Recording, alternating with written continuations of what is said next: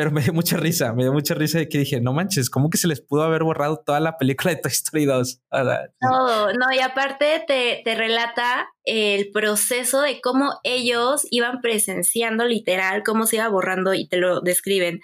Se borró primero el sombrero de Woody, Después se borraron sus zapatitos, después todo Woody, después Ham, después todos los demás personajes y no podían, no sabían por qué. Este, pero justo eh, es uno de los puntos también, eh, parte de, uno de los puntos que voy a tocar. La era digital trae consigo dos mundos. El mundo de los que consumen Internet o el mundo de los que crean para Internet. Porque detrás de cada serie que ves, detrás de cada dispositivo que utilizas y detrás de cada herramienta digital que hace tu vida más placentera, existen personas que te crearon y diseñaron cada parte de esas experiencias. Este podcast es para todos los creadores digitales.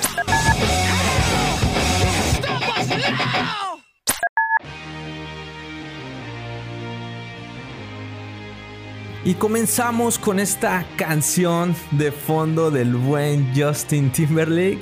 Ah, yo, sé, yo sé que a lo mejor a mucha gente no le ha de gustar este Justin, eh, pero realmente creo que es un buen artista. Eh, es un artista muy profesional, ha hecho su trabajo, ha llevado su carrera muy bien, ha hecho muy buenas películas, ha hecho muy buenas canciones y creo que es un artista, un, artista muy bueno, muy profesional y que sus trabajos, sus películas después de mucho tiempo las ves y pues, hace muy buen trabajo. Creo que eso es un buen artista, el que, el que hace un trabajo que perdure en el tiempo.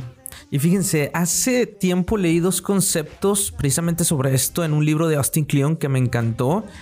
Estos dos conceptos muy buenos que él habla del flow y stock. El flow, como en español vamos a decirlo como el flujo, y el stock lo que es las existencias. Y fíjense, me encanta porque son dos conceptos económicos que el escritor Robin Sloan ha adaptado metafóricamente al contexto de las redes sociales, menciona este Austin Kleon. ¿Y qué significa? Dice, eh, por ejemplo, el flujo, lo que es el flow, se trata de todo lo que es el feed, todo lo que son las historias, los posts, los tweets, ¿no?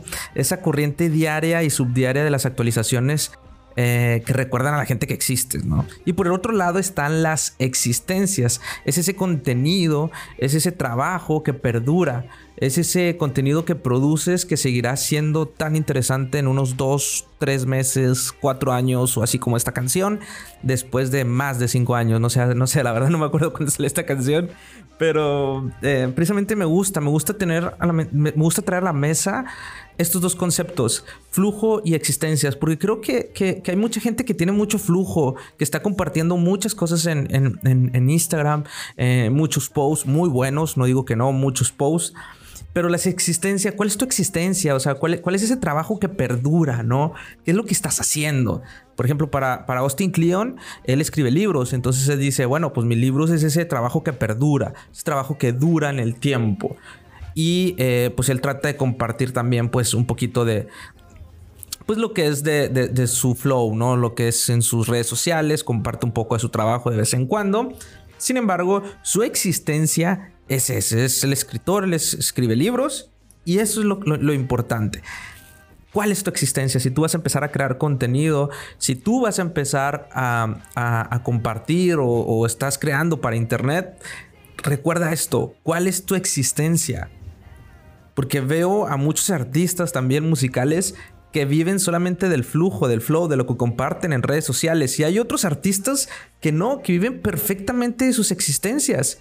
O sea, por ejemplo, podemos ver a Daft Punk. Por ejemplo, Daft Punk es una excelente banda que tiene una existencia buenísima. Sus álbums son buenísimos, aunque han sacado pocos, pero son buenísimos su existencia es muy buena, que ellos no necesitan estar compartiendo a cada rato lo que es eh, pues mucho flujo en sus redes sociales. De hecho, casi no comparten nada en redes sociales.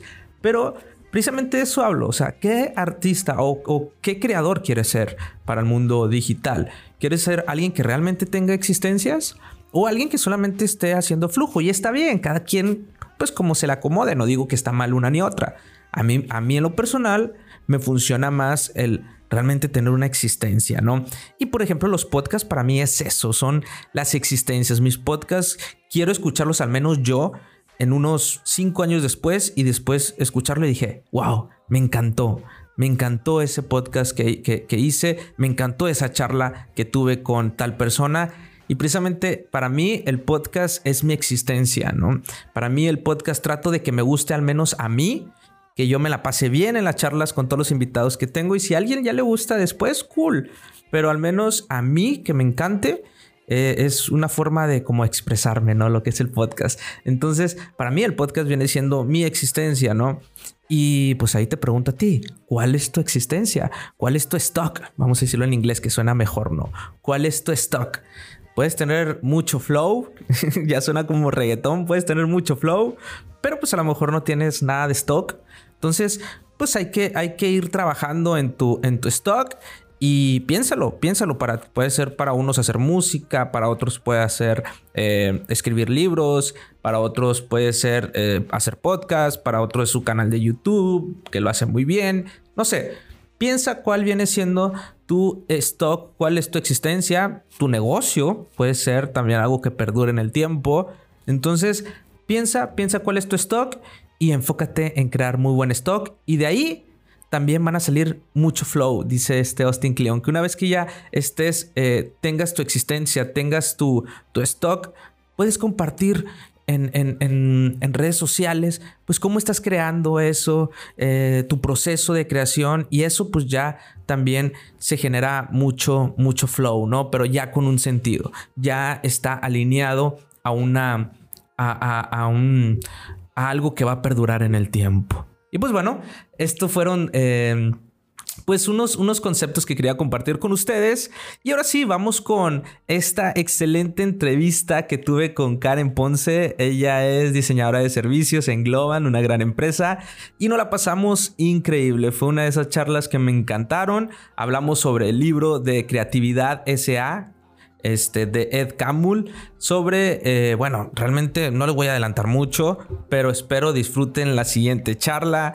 Y pues gracias, gracias por esta sección. Recuerden que esta sección del día de hoy es un libro cast, donde invito amigos, personas a que me hablen de un libro. Entonces, bienvenidos y pues que disfruten esta excelente charla.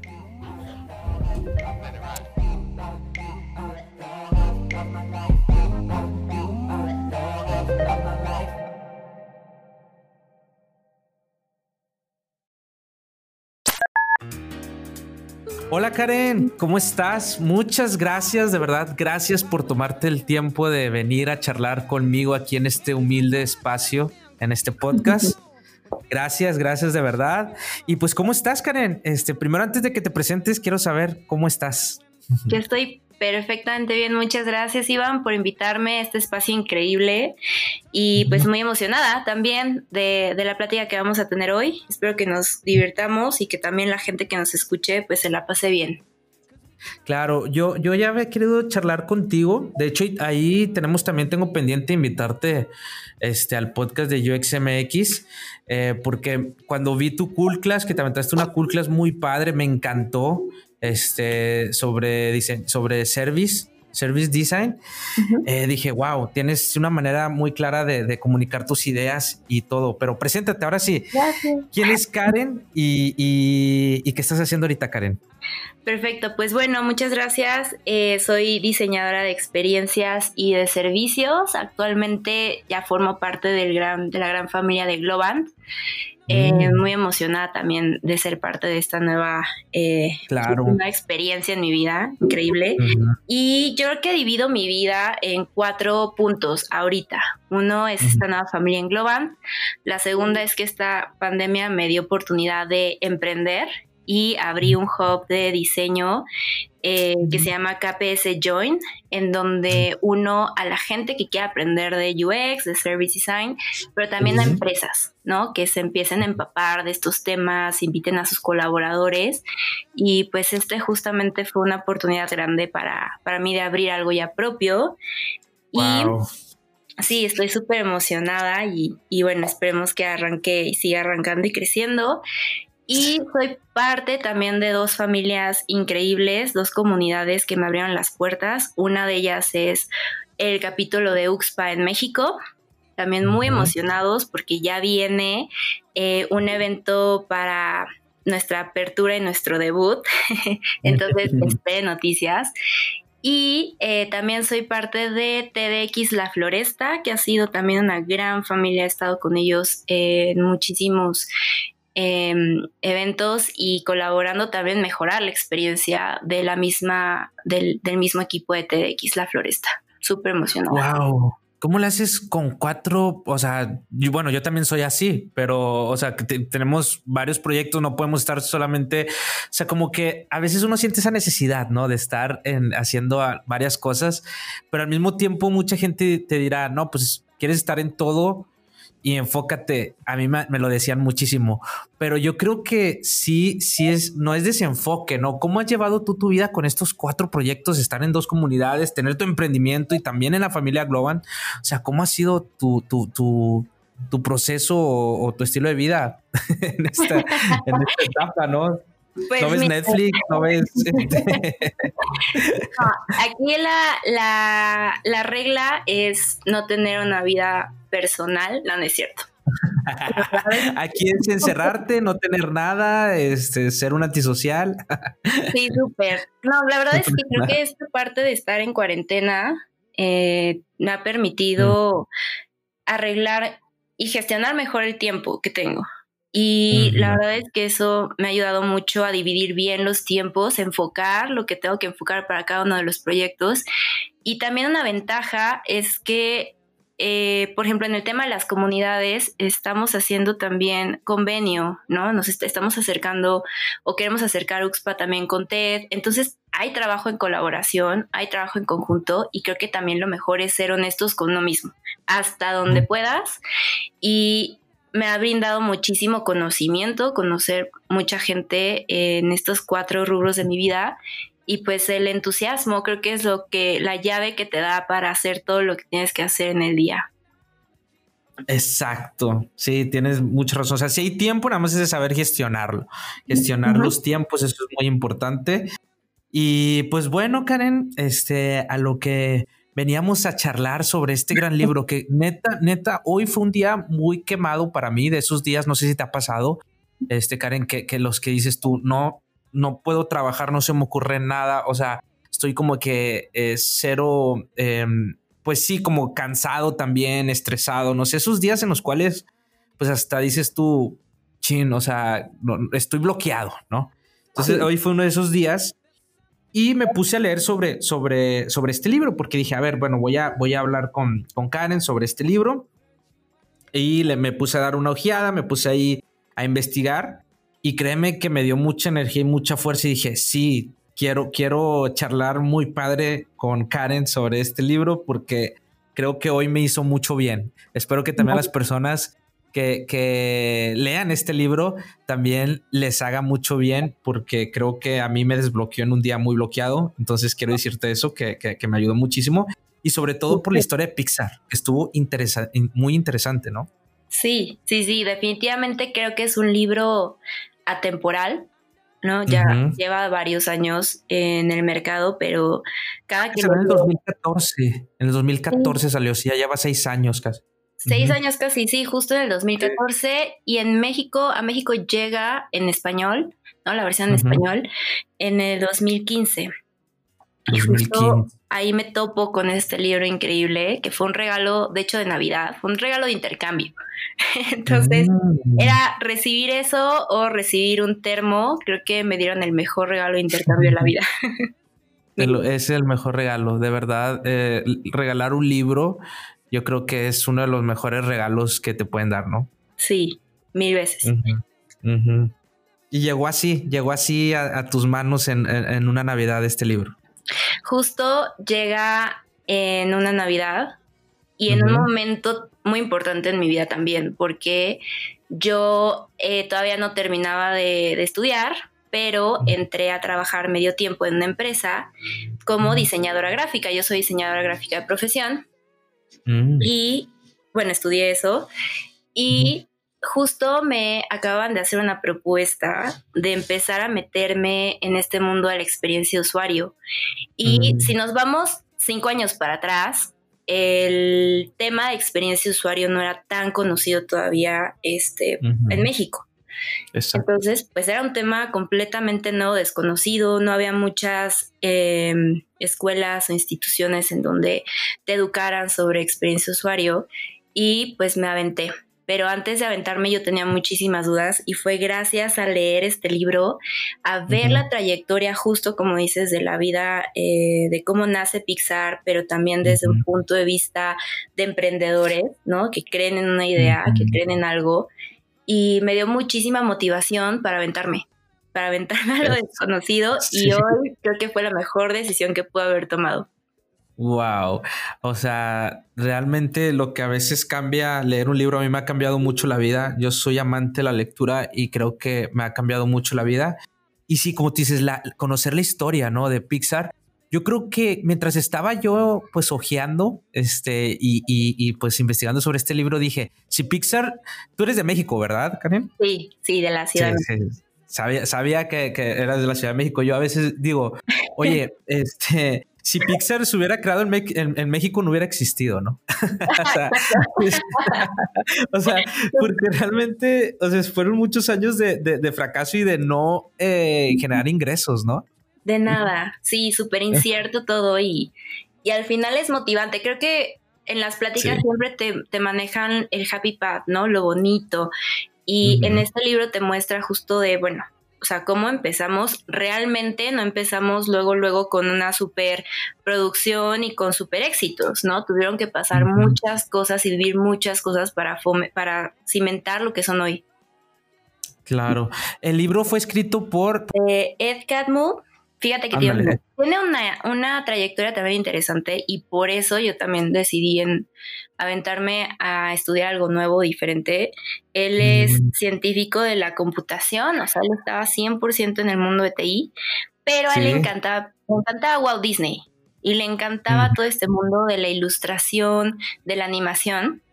Entonces, justo él se avienta a empezar a hacer una conexión entre tecnología y animación, que fue uno de los precursores este, de toda esta animación justo 3D, ¿no? Porque antes era pues por ilustración a manita, ¿no?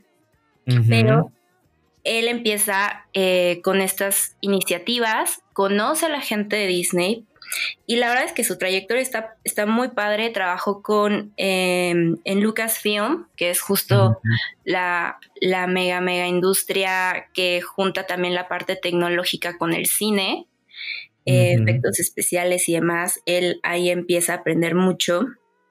Y después eh, llega a Disney y a presentar em, nuevas, nuevos mindsets, ¿no? Nuevas maneras de hacer eh, animación creo que no le fue muy bien luego, luego, pero pues él no, no se desmotivó por eso y siguió intentando, intentando, intentando hasta que hoy pues ya se, se volvió justo cofundador de Pixar. Hoy ya es expresidente, pero pues en su momento llegó a ser presidente de Pixar y también de Walt Disney Animation Studios. Entonces, creo que es una mega... Em, oportunidad ver su trayectoria de vida para inspirarnos un poquito, ¿no?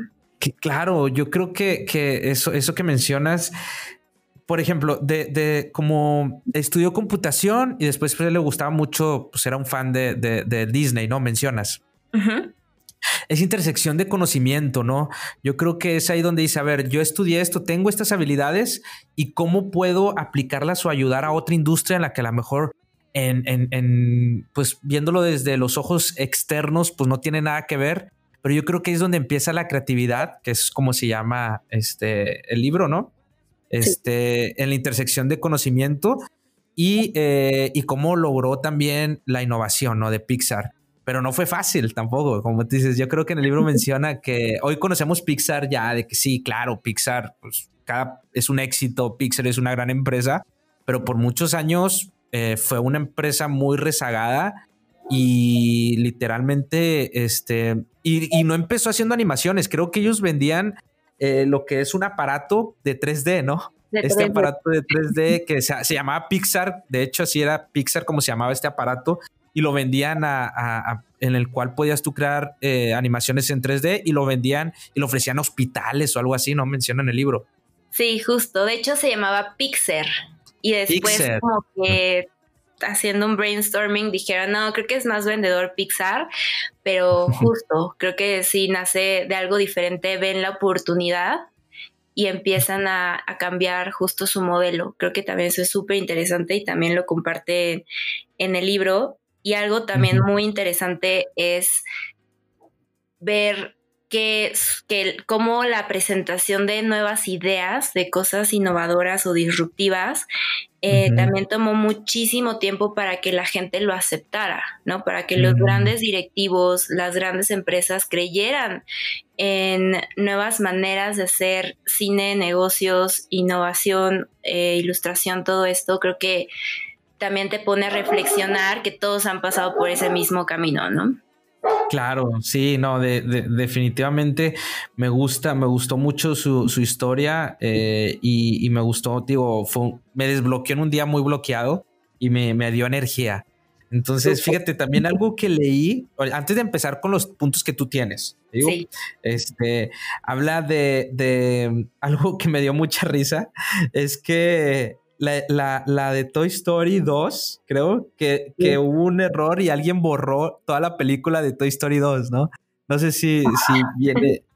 Este, bueno, estaba leyendo, este, y diciendo que alguien borró toda como que la, la película completa, pero Pixar, este, o, o, la gente, no, pues obviamente no te van a correr ni nada, porque ellos dicen, no, pues es que para que haya creatividad, este, pues no debe de haber miedo, ¿no? Que también las personas tengan. Entonces me llamó mucho la atención esa parte y me dio mucha risa sobre la persona que, que alguien borró toda la película de Toy Story 2 completa. Después ya la recuperaron porque alguien de, de, de ahí había tenido una, una, pues una copia de seguridad y algo así pero me dio mucha risa, me dio mucha risa de que dije, no manches, ¿cómo que se les pudo haber borrado toda la película de Toy Story 2? no, no, y aparte te, te, relata el proceso de cómo ellos iban presenciando literal, cómo se iba borrando y te lo describen. Se borró primero el sombrero de Woody, Después se borraron sus zapatitos, después todo Woody, después Ham, después todos los demás personajes y no podían, no sabían por qué. Este, pero justo eh, es uno de los puntos también, eh, parte de, uno de los puntos que voy a tocar. Pero te pones a pensar, bueno, una película ¿Qué tiene detrás, no? ¿Qué pasa detrás de una película? O sea, ¿qué vive la gente que le está haciendo? Y que te describan todo el estrés que viven, todas las locuras, las chocoaventuras también está padrísimo. Es como este libro te abre las puertas a Pixar, por así decirlo. Te abre la puerta para que puedas entras y ves cómo funcionan las cosas desde dentro, ¿no? Sí. Este libro también te describe cómo una organización eh, innovó en la manera de llevar a cabo sus procesos, ¿no? Este, justo comentar, este libro va 100% enfocado a cualquiera, a cualquier persona que desee trabajar justo en un entorno que fomente la creatividad, ¿no? Que trabajen con la creatividad con el objetivo de resolver algún problema. Entonces, lo interesante de este libro que tal vez muchas personas crean, ay, pero es que seguramente solamente como para diseñadores o para, anima para, para gente de animación o que se dedique al cine. Y no, necesariamente este libro también está muy abierto a cualquier persona que se dedique a cualquier industria, ya sea si eres colaborador, si eres emprendedor, si eres dueño de un negocio, la verdad es muy recomendable. Exacto.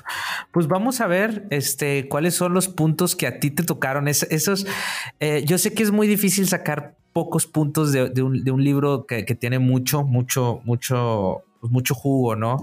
Este, y yo sé que, lo mejor es, bueno, que las personas lo lean, es algo importantísimo, eh, pero ¿cuáles son esos puntos? ¿Cuál, ¿Cuál fue ese primer punto o esa primer cuando lees el libro, no sé si te ha pasado, cuando estás leyendo un libro y te llega esa idea y hasta lo tienes que cerrar para que respire esa idea en tu cabeza y dices tú, wow, me cambió esto. Entonces, ¿cuál es ese, ese primer uno de, de los que vamos a tocar? Pero cuál, dime un punto que te gustó de este libro. Ok. Sí, súper. El primer punto mind blowing creo que es eh, literal, ¿no? Creer primero en las personas y no en las ideas. Em, entonces, justo nos enseña mucho de cómo Ed, Ed Catmull, que es el que escribió el libro, fomentó también eh, una cultura creativa sostenible, ¿no? Entonces aquí te hablan.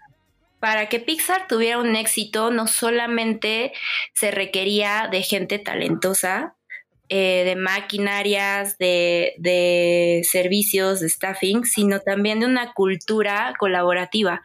Y creo que eso también fue parte del, y es parte del éxito de este tipo de, empresas que se preocupan por los empleados y se preocupan también por empoderar justo al mismo equipo. Entonces, él que había visto en la misma industria muchísimas, muchísimos problemas en las empresas porque había jerarquías que no permitían eh, que los colaboradores propusieran nuevas ideas o propusieran nuevas soluciones a ciertos problemas, eh, se empezaban a quedar estas empresas como paradas, ¿no?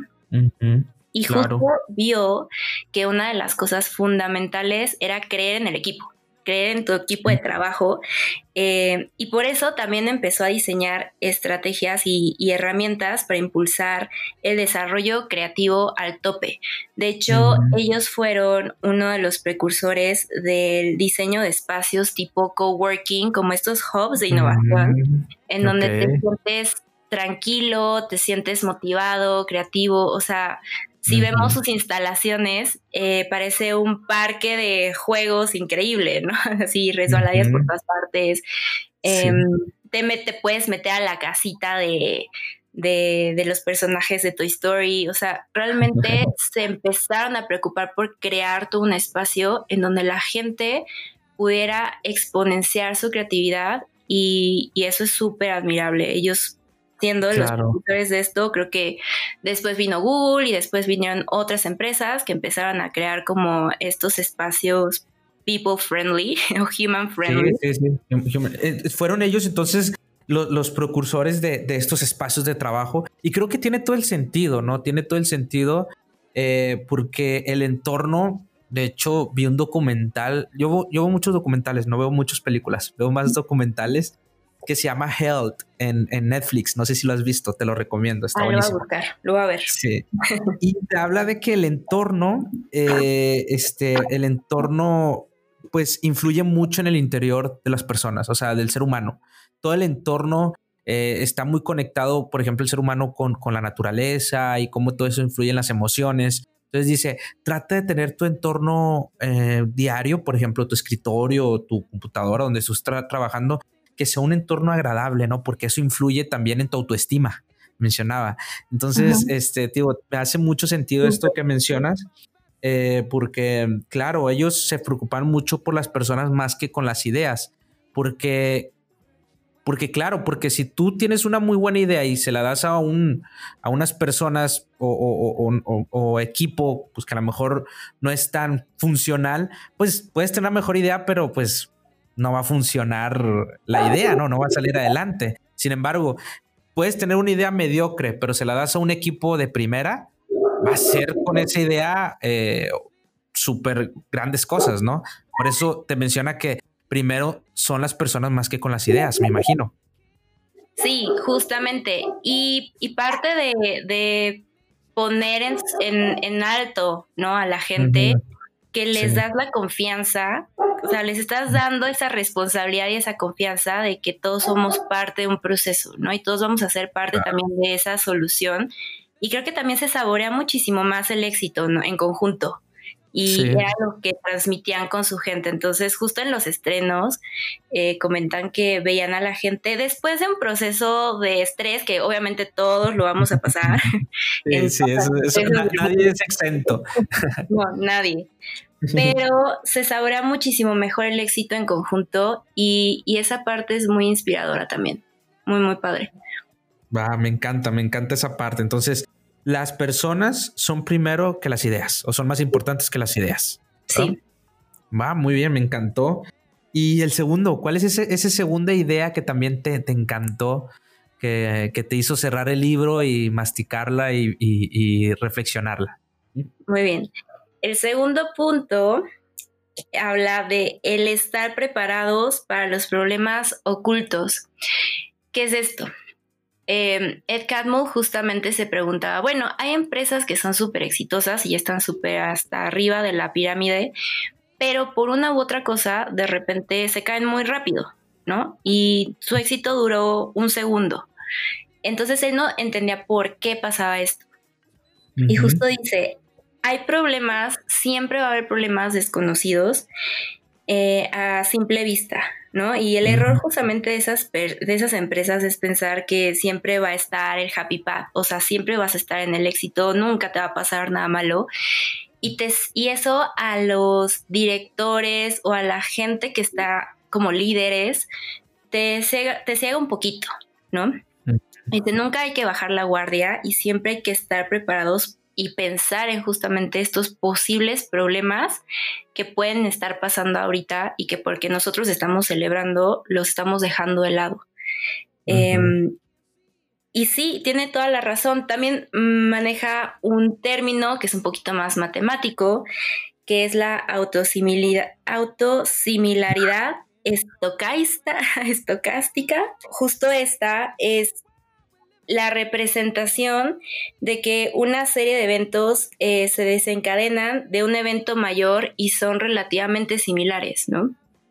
Ah, y te lo maneja porque justo eso fue lo que pasó con Toy Story 2, en donde el principal problema que habían vivido con Toy Story 2 es que la idea de la película no estaba como, como siendo tan buena. Y ya habían trabajado, explican todo el proceso que, que, deben de manejar para poder llevar a la realidad una película. Y ya habían invertido horas, tiempo, material, muchas cosas, ¿no? Muchísimos momentos de creatividad con la gente. Y aún así no habían llegado a una idea exitosa. ¿No? O una idea que realmente de una película que pudiera llamar mucho más la atención que la primera, porque aparte tenían ese reto, ¿no? De tenemos que superar la primera. Tú creciste, con, con tu historia, o sea, eres, ¿de qué generación eres? Que, que si se puede saber, ¿no? Si se puede saber. Sí, no. Super noventera, yo nací en el 92 y sí ah, crecí con Toy Story. Sí, sí. Tenías dos años, dos, cinco, dos, tres años cuando salió este, Toy Story. Entonces creciste con estos muñequitos, me imagino. Sí, crecí. Y fíjate también porque em, tengo primos y hermana más grandes que yo este, digo, me llevan cinco o seis años y ellos todos tenían los muñequitos de Toy Story, o sea, la, literalmente la recámara de Andy era la recámara de mi primo. era como, wow, sí, sí, crecí con eso. Imagínate, entonces, poder tratar de superar, siempre pasa, ¿no? Tratas de superar cuando hay una, eh, una, una que sería secuela. Sí tratar de superar la primera que tuvo tanto éxito se vuelve una meta y un reto impresionante. De hecho es algo que ellos también hacen mucho Pixar, ¿no? Pixar es más que la cantidad, es la calidad, ¿no? O sea, tratan de que todas sus películas, por eso trabajan muy, o sea, para sacar una película es un proceso de qué, ¿cuántos años? ¿Siete años? ¿Seis años? Este, un proceso así. que, que no es tan, o sea, no es o sea, es un proceso relativamente muy largo, tanto a la historia, creo que también testean este, las historias. Em, y, creo que es un proceso relativamente muy largo, pero ellos se fijan mucho en eso, ¿no? En la calidad y que tu último trabajo sea mejor que el anterior. Yo creo que es una filosofía que la escuché hace poco, Karen, que me, me voló la cabeza, que decía, que dice así, eres tan bueno como tu último trabajo. O sea, eso me hace a mí esforzarme, por ejemplo, en cada episodio de podcast que yo saco, por ejemplo, que sea para mí, a, a mí, a mi, pues a mis exigencias, ¿no? Que a lo mejor no son muchas. Pero yo trato de que mi próximo episodio del podcast sea mejor que el anterior porque eres tan bueno como tu último trabajo. O sea, esa filosofía a mí me cambió así de que, wow, tengo que esforzarme demasiado y creo que Pixar lo refleja muy bien, ¿no? Sí, justo de hecho ellos, ellos hacen eso, ¿no? Ellos seguían con, si vamos a diseñar una película que a ninguno de nosotros nos va a gustar ver, pues, ¿qué hacemos aquí, no? o sea, sí. a la basura y volvamos a hacer algo nuevo. Y justo eso fue lo que les pasó con Toy Story 2. Que a ninguno, aunque trabajaron mucho, aunque trataron de, de, de generar las mejores ideas y todo, todavía no les generaba, ellos se basan mucho en las emociones. Claro. Entonces todavía no les generaba esa emoción de sí, esta es la idea y este es el concepto y ese es el diálogo, el guion, todo. Entonces está interesantísimo porque tuvieron, o sea, hablando un poquito de, de esta eh, teoría de la autosimilaridad, ¿no? Es un poquito difícil de decir, pero así, así le pusieron. Ajá. A lo mejor en inglés, en inglés debe estar más, más, más fácil y más cool, ¿verdad? Pero bueno, sí, sí, porque... Sí, cuando- sí, cuando- justo, yo creo que sí. sí. Ahorita lo voy a buscar para decirlo en inglés. Eh, dio un evento macro, que justo este evento macro es, no nos gusta la película, vamos a cambiarla toda. Se derivaron eventos eh, simultáneos como esto, de que de repente ya todos estaban en shock y empezaron a fallar muchas cosas alrededor. Mm, Entonces te cuento, se les empezó a, a- a borrar a Woody, se les, empe- les empezaron a fallar un buen de cosas, justo no encontraban este, varios guiones que ya habían escrito y que no sé qué. Entonces eh, empieza el caos y creo que esto, este problema que ellos vivieron lo vivimos muchas personas Sí. y lo hemos vivido y, y hemos estado ahí Me en ese encantó. momento del caos. Pero justo este punto de estar preparados para los problemas ocultos, creo que es una enseñanza que te permite tener una visión 360 y poder mapear todos los posibles casos de caos que puedan suceder. Y sobre todo tener calma y tranquilidad en que no se te va a acabar el mundo, ¿no? En que lo vamos a resolver todos, sí, y estar preparado. Eso, e- este punto, cuando yo lo leí hace cinco años, Sí. te juro que me volví una persona completamente diferente. Yo acababa de salir de la carrera y era la persona más eh, extrovertida e intrépida y me aventaba al barranco sin saber qué había ahí abajo y no me importaba porque me creía súper poderosa. Sí. Cuando empiezas a trabajar y empiezas a vivir la realidad, te, te- te ves enfrentado a estos problemas y justo este libro me da esa lección. Ok, está bien que una vez te haya ido bien, pero no bajes la guardia y cuando estés diseñando algo, trata de buscar siempre estos posibles escenarios, ¿no? No pienses como solo en el happy path, piensa todo lo que pueda pasar para que tú tengas el plan B, C, D, o sea, todos los planes que debas de tener Sí.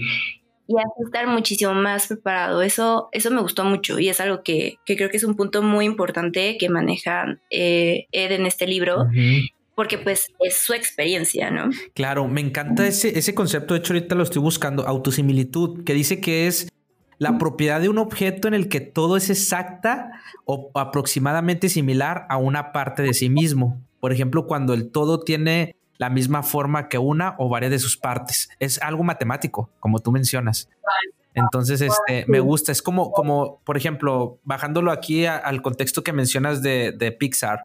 Eh, si falló algo de, de- de Toy Story 2 que se estaba borrando, es porque a lo mejor no estaban saliendo las cosas bien, no estaban conectados con la historia. Eso afectó en el trabajo, afectó en el que a lo mejor esta persona, pues, no estaba tan, tan motivada, a lo mejor, y no sé, hubo una distracción y pues hizo que borrara Toy Story 2, ¿no? Puede ser esa, esa, esa, esa forma de reflexión sobre este concepto con el contexto que mencionas, o estoy totalmente equivocado.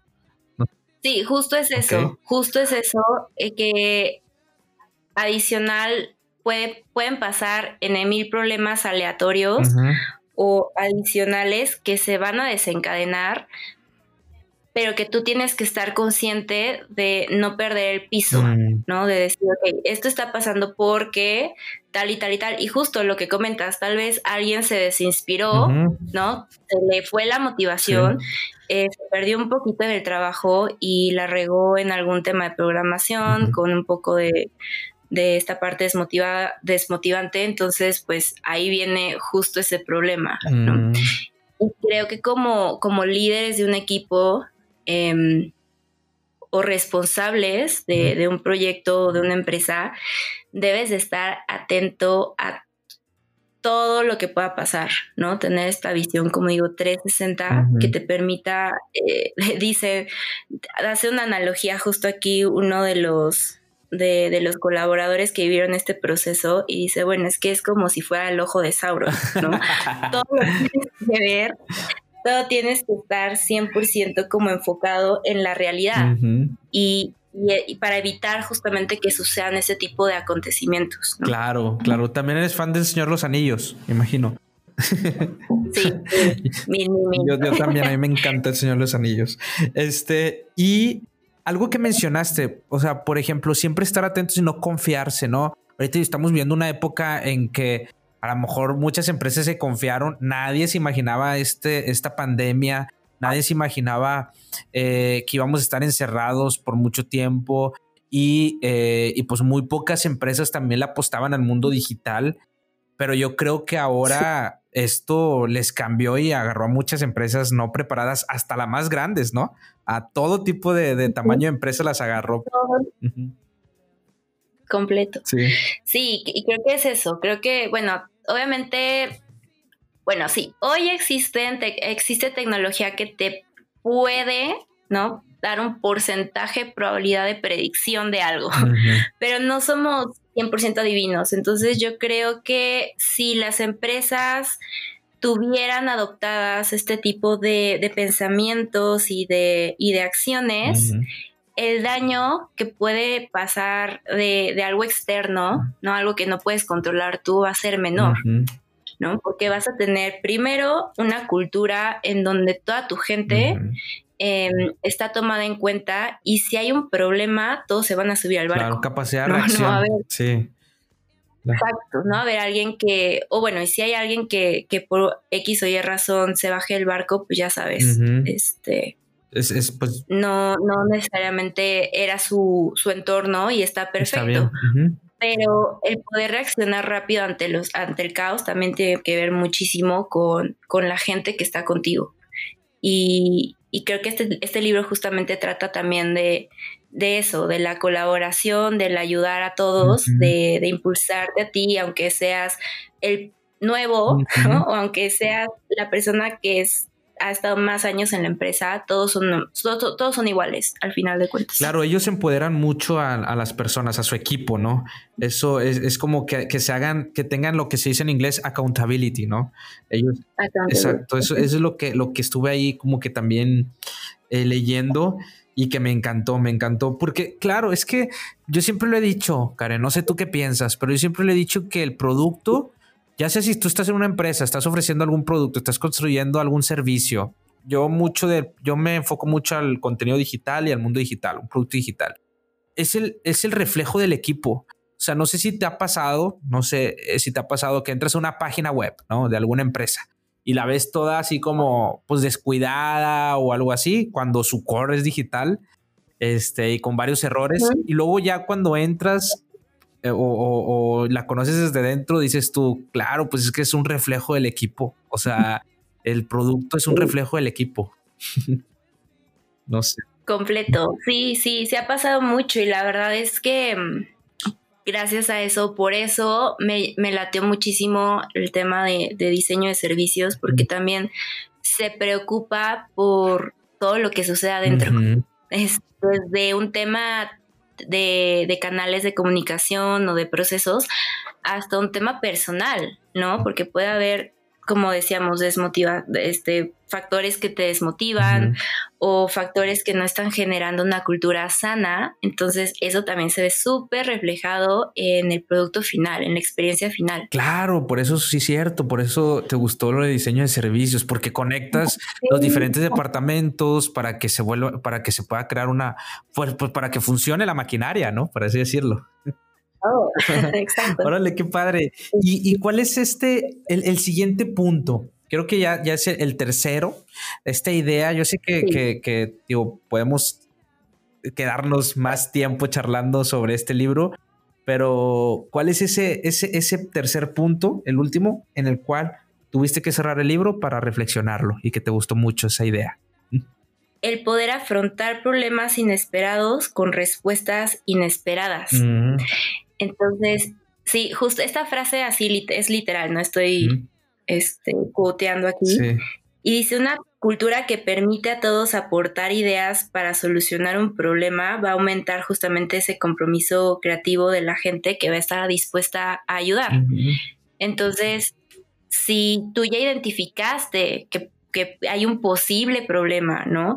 Que, que, hay una posible amenaza a que no se pueda cumplir el proyecto, la película o lo que sea, poder levantar, poder ser lo suficientemente eh, fuerte para levantar la mano y decir, ok, esto es lo que está pasando y esta es la solución que yo puedo poner en la mesa, porque sabes que te van a escuchar y porque sabes que tal vez pueda llegar otra persona a complementar esa idea y, y así sucesivamente. Entonces, el reaccionar rápido, como decías, pero también empoderar a la gente a que no solamente el líder o el jefe es el que tiene que resolver el problema, no, todos estamos en el mismo bote, todos, todos desde nuestra perspectiva de experiencia podemos poner un granito de arena para poder eh, dar una solución rápida y efectiva. Y, hay algo que me gusta mucho del mundo de la creatividad, que es un problema lo puedes resolver de mil maneras. si, si realmente nos podemos a pensar o hacemos un taller de vamos a solucionar un problema en específico, cada persona va a tratar de solucionarlo de maneras diferentes. Mm. Y justo aquí en Pixar, este Ed Catmull eh, toma esta, esta analogía y la, y la pone o la vierte en, esta parte de, formar a su equipo para que piensen de esta manera. Y, eso está buenísimo. Creo que dos cabezas piensan mejor que una siempre. Claro, claro. Pero en el tema del caos, cuando estás justo ahí, creo que todos pueden aportar algo. Mm. Y, justo también con el tema de que una constante siempre va a ser el cambio. Mm. Y esta frase... Wow, ese está padre. Una constante siempre va a ser el cambio. Sí, justo. La constante es el cambio. Y, te lo, y se los comparto porque justo esta frase me la compartieron igual hace cinco años cuando todavía estaba leyendo el libro, eh, uno de los directores que, con los que trabajé mm.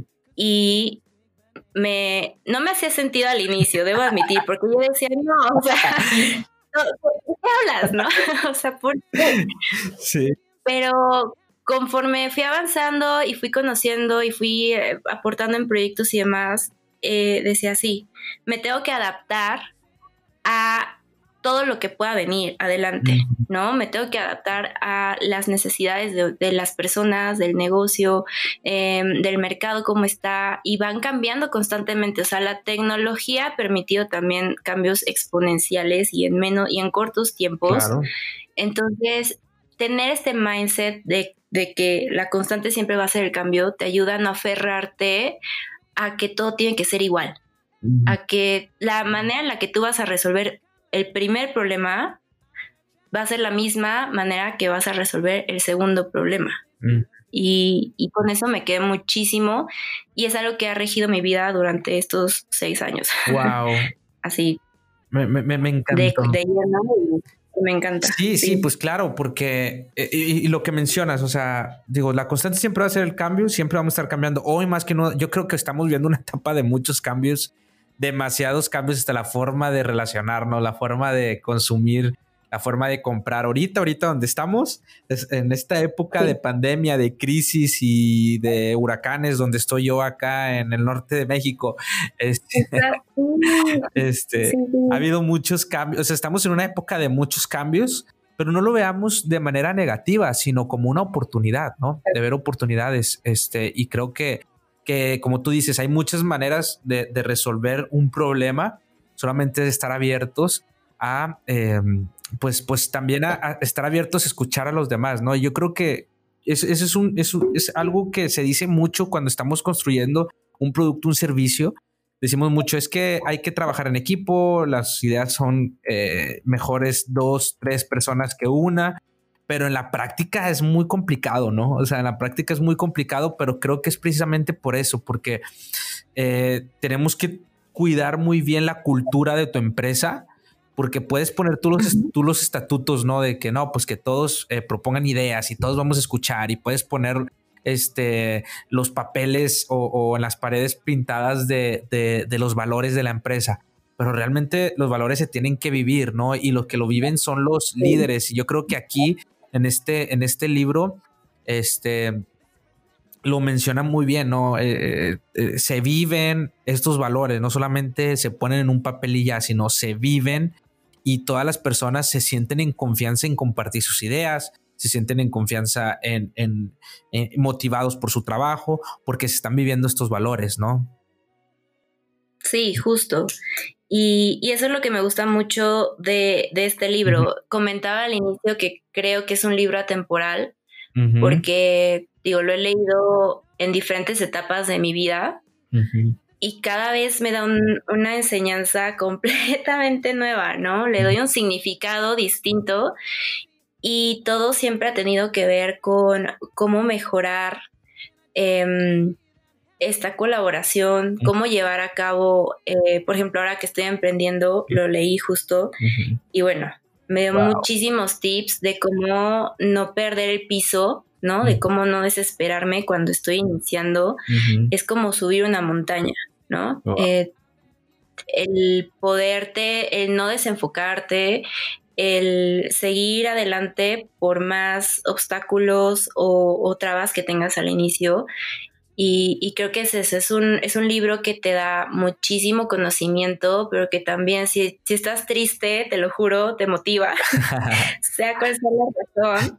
justo lo que tú decías al inicio, ¿no? Este, tuviste un día difícil, lleno de un buen de cosas, te sientas, lees por lo menos un capítulo y es mágico, es mágico como Pixar. yo creo que lo resumiste muy bien, o sea, eh, a, mí, a mí me ayudó muchísimo eh, el día de hoy eh, y me, me, dio energías y dije, wow, sí, realmente este, vale la pena, vale la pena leerlo, te va a ayudar muchísimo y como dices, es totalmente atemporal. Por último, Karen, porque no te quiero quitar mucho tiempo, porque yo sé que con todas las cosas que tienes, que ya me contaste, este, emprendimiento y todo, imagínate, ya me dio cosa quitarte más tiempo. Gracias, gracias de verdad. Y una, fue una excelente charla. A ver si después repetimos con algún otro libro que también tengas por ahí. Este, a ver si, si, si, si nos aventamos. Ya sé que está muy ocupada, yo sé que estás muy ocupada, pero, pero yo creo que gestionando el tiempo, este, podamos charlar nuevamente para que me platiques sobre, sobre otro libro que ahí tengas, que yo sé que, puedes tener varios ahí bajo la manga también. Claro que sí, no, muchísimas gracias. Yo siempre feliz de poder participar aquí y pues gracias a ti de nuevo. ¿Cuáles son tus redes sociales o dónde te puede seguir la gente? Ok, eh, redes sociales activísimas. Estoy en LinkedIn como Karen Ponce de León. Eh, ahí siempre estoy conectada. O en Instagram como car.delion. Ahí también de repente subo algunas historias divertidas y me pueden seguir por ahí. Perfecto, sí, la verdad es que si eres muy activa en LinkedIn, este, y pues nada, pues de verdad, gracias. Y pues ya sabes que cualquier cosa, con toda confianza, aquí andamos. Igual, muchas gracias. Gracias y pues nada, pues gracias por estar acá y pues nos vemos a toda la gente en el próximo, en el, en el próximo episodio. Hasta la próxima.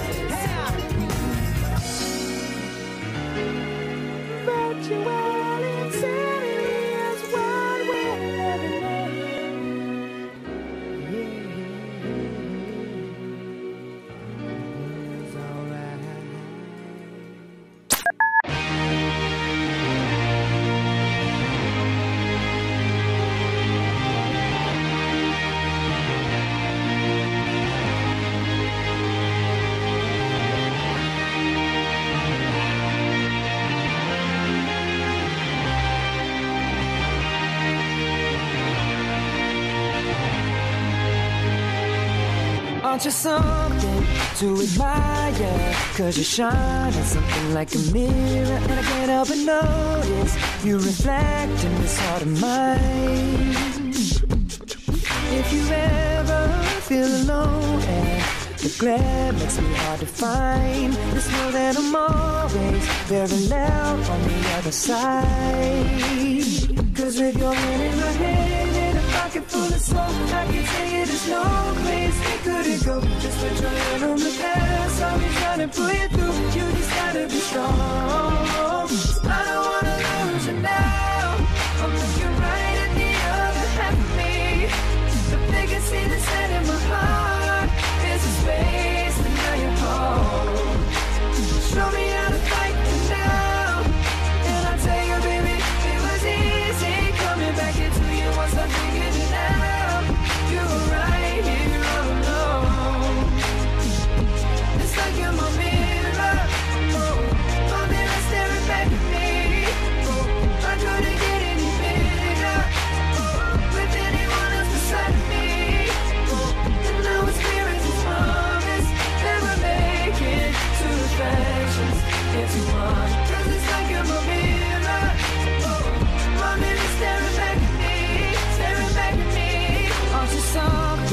And original.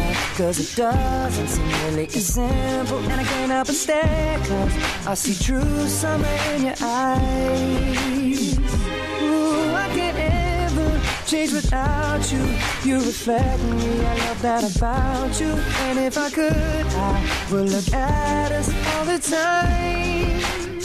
Cause with your hand pocket full of soap, I can tell you there's no place we couldn't go. Put your head on the gas, I'll be trying to pull you through. You just gotta be strong.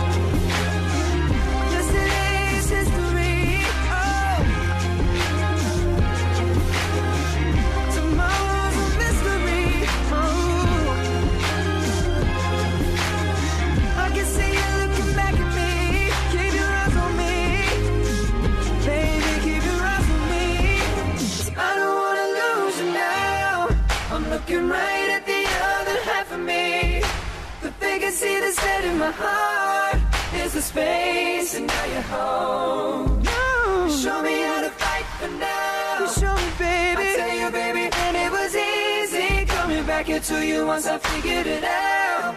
You were right here all along. It's like you're my mirror.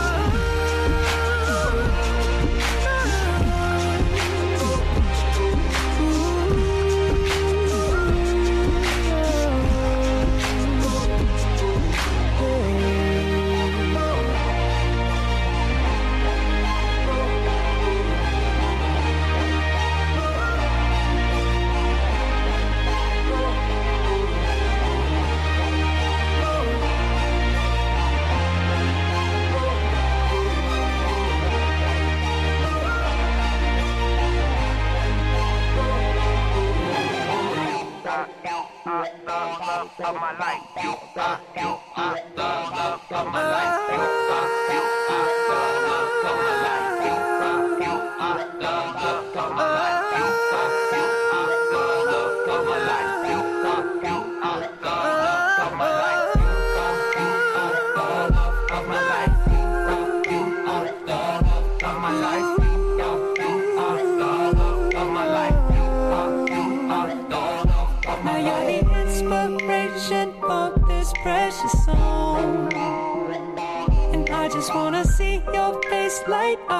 you put me on. So now I say goodbye to the old me, it's already gone. And I can't wait, wait, wait, wait, wait to get you home. Just to let you know